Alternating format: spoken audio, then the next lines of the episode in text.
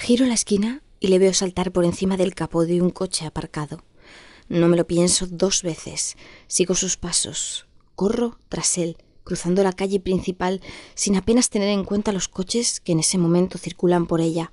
Soy insultada por varios conductores enfurecidos que me dedican innumerables bocinazos. Qué injusto es el mundo. Yo solo estoy trabajando. Es él a quien deberían pitar. En fin, no tengo tiempo de explicárselo. El tiempo que persigo se ha infiltrado entre el gentío y apenas veo su cabeza cada vez más lejana. Es lo malo de la Navidad, las multitudes acudiendo al reclamo de los grandes almacenes. No quiero ni pensar el caos que se formaría si me diera por sacar mi pistola. Acelero aún mis, mis pasos y por pelos diviso al perseguido subiendo unas escaleras de incendios que llevan hacia el tejado de un edificio de seis plantas. Corro en dirección a ellas, y a medida que me acerco calculo los metros que me quedan para impulsarme en el aire de un certero salto. Ahora me elevo lo suficiente como para conseguir sujetarme a la barandilla oxidada. Noto cómo me cruje el brazo. Antes de que empeore levanto el otro brazo y me aferro a la misma barandilla. Luego una pierna y un impulso y ya estoy dentro. Miro en lo alto y distingo una silueta contraluz entre los barrotes. Me lleva cuatro pisos de ventaja. Tengo que cazarle antes de que sea demasiado tarde. ya descansaré luego. Mientras mis pies parecen cobrar vida propia, mi cerebro piensa en muchas cosas. Miles, millones de imágenes se cruzan ante mis ojos, marcas de ropa deportiva, animales diferentes, tipos de comida enlatada, perfumes y mi padre, que no sé de qué demonios pinta ahí. Llego hacia el tejado y mis pensamientos desaparecen. Los cinco sentidos despiertan y se ponen en guardia. No le veo. ¿Dónde se habrá metido? Es imposible que haya saltado al tejado contiguo, porque el trecho de uno al otro es largo. Tiene que estar escondido detrás de algún respiradero. Saco la pistola y la sujeto con fuerza en la mano. Estoy sofocada. Hace frío, pero mi cuerpo suda de manera exagerada. Tengo la espalda empapada. Me duele el costado y jadeo costosamente. Cualquiera diría que no me entreno desde hace más de un mes por lo menos. Una gota desciende por la sien, cruza la ceja y termina plantándose en una de las pestañas del ojo izquierdo. Odio estas situaciones. No dudo un instante en deshacerme de ella con la mano, pero no es buena idea. Mi presa se vale de ese mínimo instante de distracción y se abalanza sobre mí, tirándome por el suelo. La pistola rueda unos metros. Intento recuperarla, pero el tío me tiene bien sujeta. Menuda fuerza. Situado encima, me mira y sonríe burlonamente. Va directo hacia mi cuello y lo lame por entero. Mmm, menudo hijo de puta. Me ha dejado completamente mojada. Suelta un brazo, pero aún así me resulta imposible moverlo. No se lo piensa dos veces y como una fiera se dedica a rasgarme la blusa. Siento su mano presionándome la muñeca sobre la arenilla que inunda por completo el suelo del tejado. Su mano grande y de dedos largos magrea mis tetas por encima del sujetador. Mm, debería matar a este cerdo. Tira de ellos y ambos senos quedan completamente a su merced. No parece disgustarle, grandes, turgentes y con dos pezones gruesos y rosados que suelen hacer las delicias de mis amantes. Mm, me los chupa con esa lengua inhumana que esconde tras los labios y una extraña e inoportuna sensación de placer me invade por entero. Estoy a punto de dejarme follar entre sus brazos, pero de pronto recupero el sentido de la realidad y reacciono como cualquier mujer reaccionaría en un momento así. Le propino un rodillazo entre las piernas y mi agresor cae de espaldas, gimiendo y retorciéndose. Me alejo de él lo suficiente como para recuperar mi arma, y en cuanto la sostengo en la mano, me giro y le apunto directamente entre los ojos. El tío todavía se retuerce de dolor, pero me mira con los ojos inyectados en sangre y se pone en pie, haciendo un notable esfuerzo.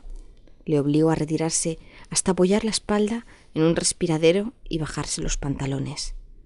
No parece querer entenderme, así que le repito la orden elevando el tono de voz amenazante y apuntándole más cerca con mi pistola. Ahora es mi turno y te vas a enterar.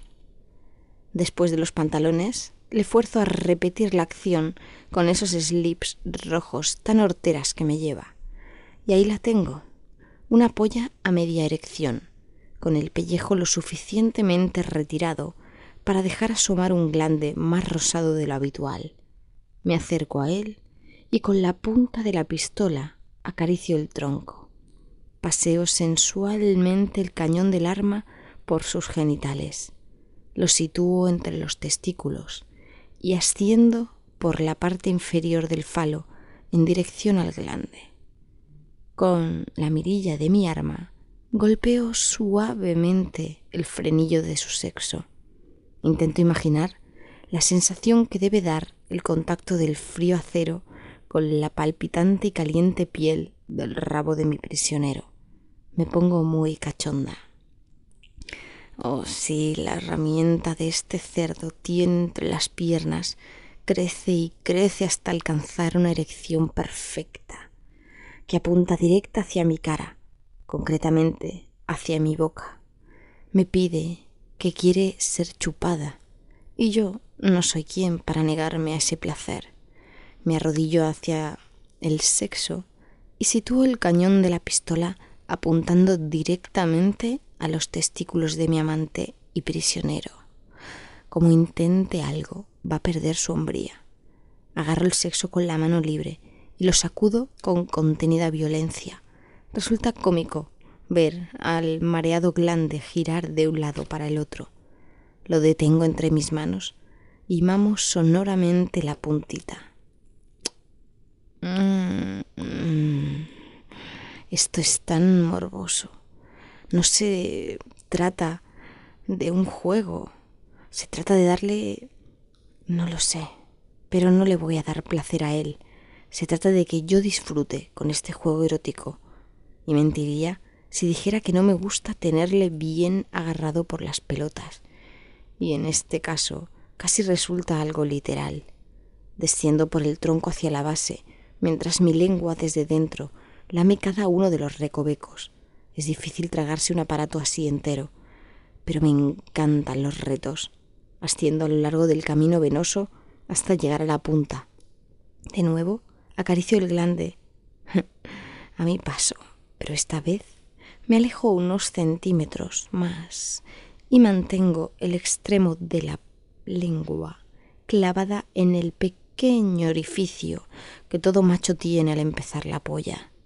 Ah, casi sin darme cuenta, dejo de apuntarle con la pistola y poco a poco la voy acercando hasta mi raja, tal como si fuera un consolador.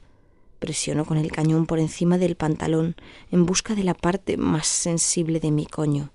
Es difícil con tanta ropa de por medio, pero estoy tan caliente que el mínimo roce contribuye a que la experiencia resulte todavía más excitante.